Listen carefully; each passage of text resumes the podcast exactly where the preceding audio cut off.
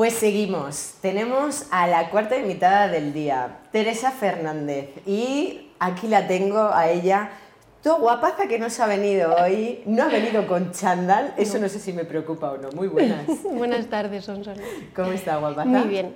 Muy bien, muy bien, muy bien. Yo la dije, vamos a hablar de algo que es muy práctico, que tú puedes contar en primera persona y me encantaría que, que nos contaras tu testimonio, ¿no? Estamos en Tinku Salud y por tanto aquí vamos en positivo, a tope de power como eres tú. Y lo primero de todo es que me cuentes qué es la fibrosis quística, que es la situación que bueno, tú has vivido desde, desde el nacimiento, así que cuéntame un poco qué es esto. Pues mira, la fibrosis quística es una enfermedad genética que es hereditaria y que bueno, se dice que es la enfermedad rara, pero que es la más común de todas las enfermedades raras y de forma muy, muy sencilla consiste en que los órganos vitales, que están todos recubiertos de una mucosidad, pues en los que tenemos fibrosis quística, esa mucosidad es mucho más densa y entonces hace que no funcionen de una manera correcta. Eh, la experiencia que yo tengo, eh, sobre todo la gente que tenemos fibrosis quística, pero el gen digamos mutado más normal, es que no nos funciona bien el páncreas y eh, los pulmones. La parte pancreática pues se suple bastante bien, podemos decir, porque te dan unas enzimas pues, para que la comida te alimente un poquito, más de lo poco que te alimenta, que estamos todos muy delgadines, y luego la insulina, necesaria en muchos de los casos por la diabetes, y la parte pulmonar, pues hasta ahora que han salido nuevos eh, avances y nuevas medicinas, la única solución era un trasplante.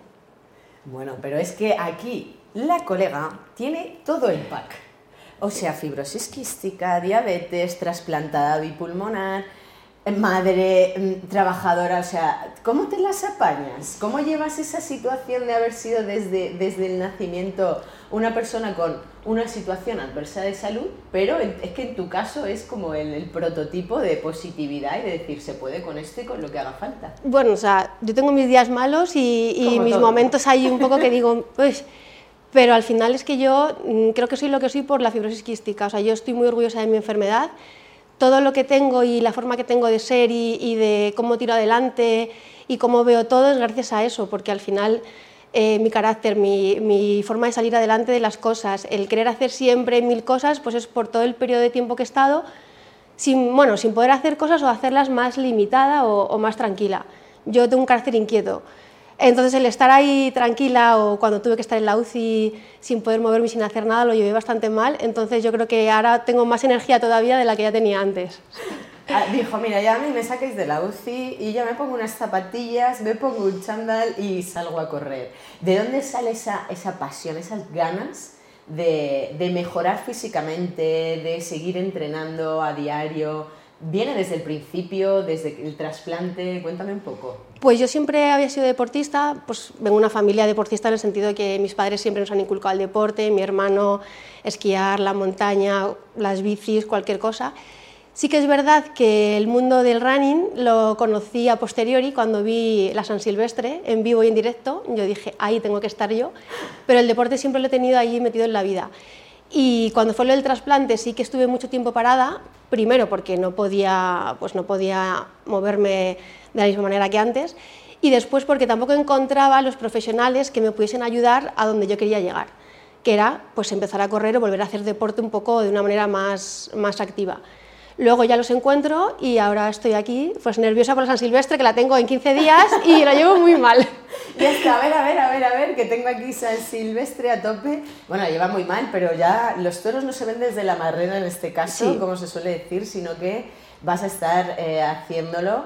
Eh, o haciendo una carrera como, como tal y, y, ¿qué te propones? ¿Te propones un tiempo, terminarla? ¿Vas a ir con alguien? ¿Qué vas a hacer en la San Silvestre? Pues mm, creo que voy a sufrir, pero bueno, mi idea, y de, vamos, en un futuro, espero cercano, eh, yo quiero correr un 10 kilómetros por debajo de 60. En la San Silvestre es imposible por la gente y por las cuestas, lo tengo clarísimo. a mí esa subida aquí en Madrid me mata, pero bueno, ahí el objetivo voy con amigos, voy con mi marido y es disfrutar, divertirme y, entrar saltando en meta como se pueda. Solo me falta verte disfrazada ese día. Sí, me pongo un tutú maravilloso y un gorrito nada más, porque luego el abrigo todo me lo llevan porque yo ya empiezo a tener calor y me empiezo a quitar las cosas y digo, ayuda, ayuda. Y mi marido, el pobre ahí en la mochila, lo va echando todo y, nada, ahí tiramos los 10 kilómetros, como se pueda. Bueno, hemos hablado de, un momento, o has hablado de un momento clave, ¿no? Y es, eh, y es el trasplante. A mí me gusta mm, preguntaros siempre cómo ha sido esa llamada o ese momento en el que te dicen, hay donante compatible contigo. Pues en mi caso es que yo no me lo creía, porque yo estaba estudiando la carrera y estaba en exámenes, porque era febrero. Y te llaman, llaman, oye, vente para el hospital, hay un donante, yo cojo a mi madre, que es con la que estaba en ese momento, y llego al hospital. Y yo estaba preocupada porque tenía un examen al día siguiente. Y siempre te dicen, te llamarán las dos primeras veces, tres veces, nunca eres compatible, pues por ciertas cosas, entonces te tendrás que ir a tu casa pues a esperar. Y yo estaba ahí muy insistente en plan de, oye, mira, al enfermero, tengo mañana un examen de la carrera, tal, a que no me voy a ir a mi casa. Y el hombre me miraba como, estás un poco loca, pero bueno. Yo ya veo que se van acercando más gente, más médicos, empezamos ya a llamar a la familia, a todo el mundo. Y nada, a las 8 de la tarde llegó la doctora y te digo lo que me dijo literal. Claro. Sí, me dijo, Teresa, los pulmones son maravillosos. Te quedan un poquito grandes, vamos a hacer ahí un poco de corte y confección, pero son perfectos. Y yo me quedé así y dije, pues nada. Pues ya me voy a Julio, ¿no? Pues para el quirófano. Así que así fue. Y corte y confección, y estás tremenda de la vida. Ni, o sea, en 13 años que llevo trasplantada, 13, ningún problema. O sea, ningún problema quiere decir constipados, eh, yo que sé, infecciones de orina, pues cosas típicas de chicas, pero lo que es problemas pulmonares post-trasplante, ninguno. Qué bueno, qué bueno. Y sobre todo aquellas personas que estén esperando ahora un trasplante bipulmonar, que estén en la misma situación de fibrosis quística y demás, ¿qué les recomendarías? Porque claro, el nombre paciente es porque hay que esperar y hay que tener paciencia, pero es que hay ciertas cosas en las que se hace un poquitito duro, ¿no? ¿Qué les recomendarías? Yo lo que siempre hice mientras estaba esperando y demás es adaptar mi enfermedad a mi forma de vida en lo que podía. Entonces, que hacen que hagan deporte, que salgan a caminar, que vayan a los bares con los amigos, que estén con la familia, que no se queden en un sofá, que no, sea, que no se queden dentro ni en una casa encerrados, ni antes ni después. Porque mucha gente se hace el trasplante y luego no vive su segunda oportunidad pues por miedo, por ansiedad, por lo que sea. Entonces, cuando esperes, pide ayuda y cuando lo superes, pide ayuda si ves que tú solo no puedes retomar un poco, un poco tu vida. ¿Y es cierto esto de que te haces una serie de listado de cosas que, que si todo sale bien harás después del trasplante? Yo solo, solo, tenía una, o sea, solo tenía clarísima una cosa eh, antes del trasplante. Sorpréndeme. Sí, yo iba a decirles a mi familia hasta luego. Yo cuando entrase al quirófano no les iba a decir, eh, adiós. Entonces, claro, yo me iba al quirófano en la camilla con mis padres al lado y mi marido, que mi, hermana no estaba, y, yo les decía, hasta luego, eh, hasta luego, hasta luego. Y me miraban como diciendo, ¿pero qué dices? Y yo solo les repetía, que luego os veo, que luego os veo. Era mi única, o sea, mi única lista y mi único objetivo era que ellos supiesen que yo iba a volver. Qué bueno, qué bueno. Costó un poco, ¿eh? Los tres meses de UCI ahí regalados, pero bueno. Ahí, eso te iba a decir, el tiempo además de UCI fue bastante prolongado, porque fueron, ¿tres meses? Tres meses, tres meses. Fueron tres meses, pero sales eh, estupenda, como decía antes, ahora entrenando, ahora en el, en el, día a día, pero decía que como tienes el pack, no sé si tienes ahora alguna alguna situación específica para la fibrosis quística como tal, fisiorrespiratoria, incluso para la parte de diabetes. ¿Cómo controlas todo eso a la vez? Pues mira, yo hago lo que buenamente puedo. O sea, para mí lo fundamental es eh, la parte respiratoria y todo lo demás es accesorio. ¿La diabetes está regular? Bueno, pues ya estará mejor. ¿El riñón lo tengo un poco regular? Pues ya estará mejor. Para mí lo fundamental es salir a correr, porque yo sé que salgo a correr y aguanto corriendo lo que sople la espirometría, que he soplado esta mañana y no quiero hablar de ese tema, no pasa nada. Y luego la parte respiratoria, que sí que es verdad que post trasplante había un poco eh, dejado de lado y eh, al retomarla pues he mejorado mi rendimiento en carrera porque también forma parte de, en este caso, de, de algo que yo creo que mentalmente necesito mucho mejorar. El decir, no me estoy ahogando, puedo correr más, puedo correr más. Entonces, eh, gracias a Transplant, con ellos mm, trabajo no solo en la parte respiratoria, sino en la parte mental de respirar, que parece que no, pero pesa. Volver a respirar. Yo creo que hay mucha gente que piensa que todos respiramos. ¿no? ¿Y, cómo convenceríamos a las personas que, que, mm, que, se pudieran hacer donantes porque realmente o ellos o sus familiares o la persona que, que, tengan a su alrededor y a la cual tengan que apoyar en esa decisión, porque es que es muy necesario el que haya órganos para personas, como en tu caso, que, que, no puedan respirar a día de hoy. Porque damos por hecho que todo el mundo lo hace, pero es que hay personas que necesitan una silla, que necesitan 24 horas de mm. oxígeno eh, para poder estar en, en, su día a día. ¿Qué mensaje darías a esas personas que nos estén escuchando y que digan, ostras, ¿cómo puedo hacerme donante? Pues mm, donante te puedes hacer muy fácilmente porque te metes en una página web y te sacas tu carnet de donante es fundamental que en España, porque eso es importante saberlo, tiene que estar tu familia de acuerdo.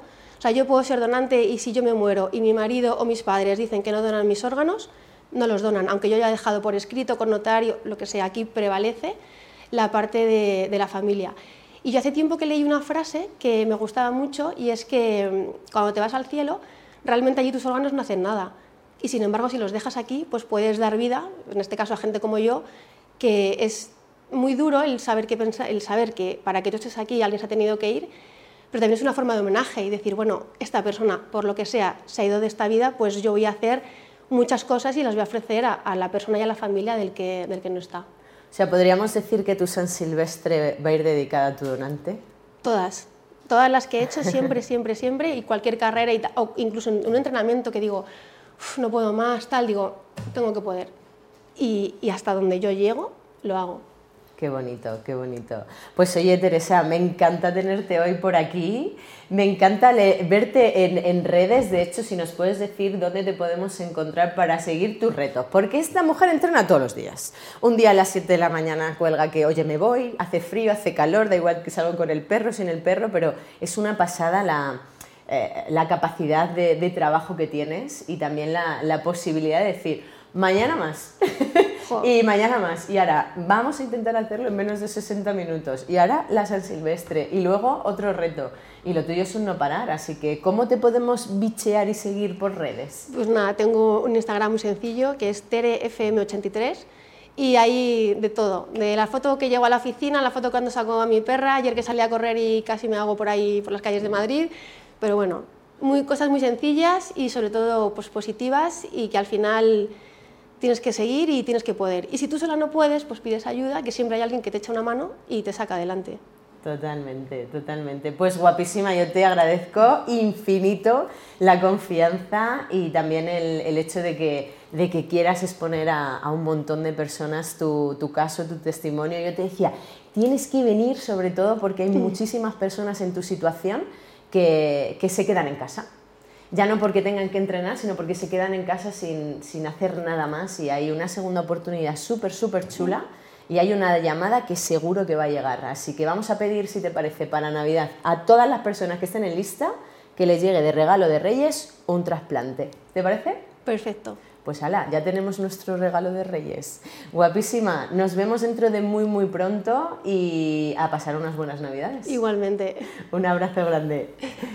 Pues ahí están los cuatro invitados de hoy. O sea, hemos empezado con realidad virtual, hemos seguido con nutrición, después hemos visto la carita de los peques con inteligencia artificial y por último un testimonial como el de Teresa Fernández, que es que se te pone los pelos de punta y te hace abrir el corazón y ponerlo aquí en la mano y luego donarlo.